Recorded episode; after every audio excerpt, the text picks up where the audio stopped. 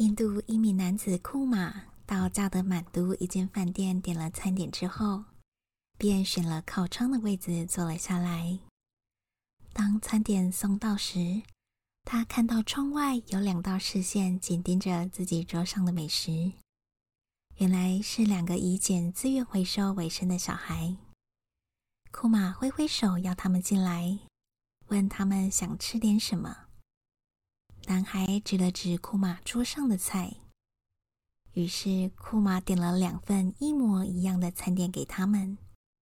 热腾腾的菜送到孩子面前，妹妹却有教养的拉拉哥哥的衣服，说：“或许我们应该先洗洗手。”于是他们都先去洗了手。然后很迅速的把眼前的美食吃完。库玛看着这对兄妹满足的表情，心中也深深的觉得很窝心。小兄妹吃完后起身，并很有礼貌的道谢后离开了。库玛向服务生要了账单，一看账单上面并没有价钱，只写了一句让库玛热泪盈眶的话。我们收音机无法计算人性的价值。